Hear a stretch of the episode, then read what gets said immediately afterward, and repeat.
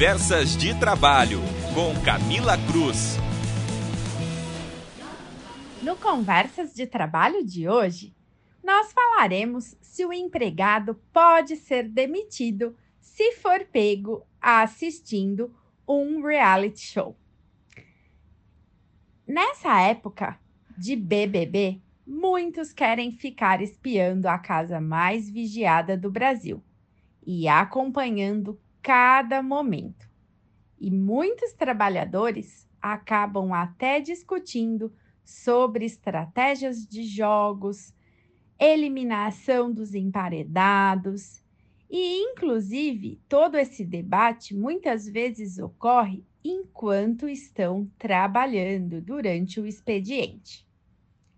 Há empresas que liberam seus funcionários para acessarem a internet durante o expediente, e algumas permitem que os seus colaboradores assistam qualquer tipo de programação durante o trabalho, seja numa televisão ou até mesmo no computador da empresa enquanto trabalham. Mas também há aquelas empresas que são mais rigorosas e não permitem que o trabalhador fique assistindo ou mesmo escutando qualquer programação durante o seu trabalho, seja no seu computador ou até mesmo no seu aparelho celular. Nesse caso, acaba então ficando a dúvida se o empregado for pego vendo o BBB durante o seu trabalho, se ele poderia ser demitido por justa causa. Infelizmente, para os amantes do reality, a resposta é sim. Se a empresa desejar, ela pode demitir o empregado por justa causa por ele estar vendo o BBB durante o horário de trabalho. Isso também vale para quando o empregado fica acompanhando a cada minuto o andamento da partida, o andamento do reality no computador ou mesmo no celular.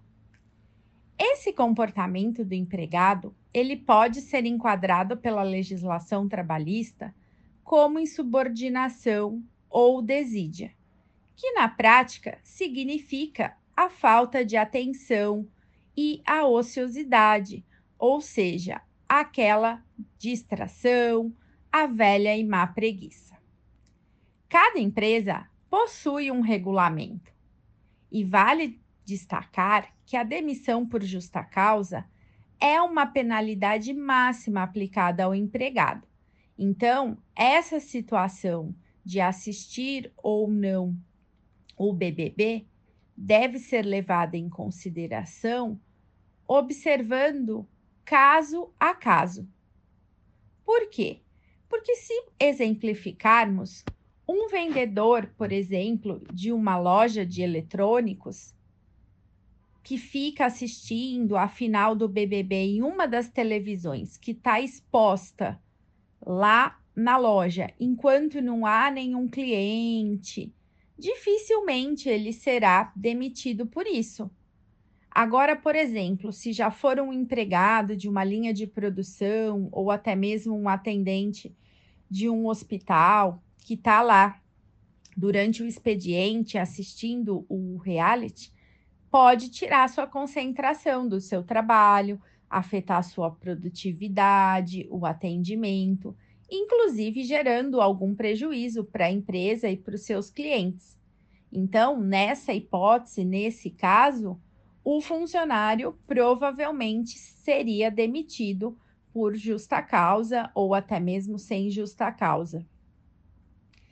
Na prática, sempre vale a boa e velha conversa, e bom senso são fundamentais.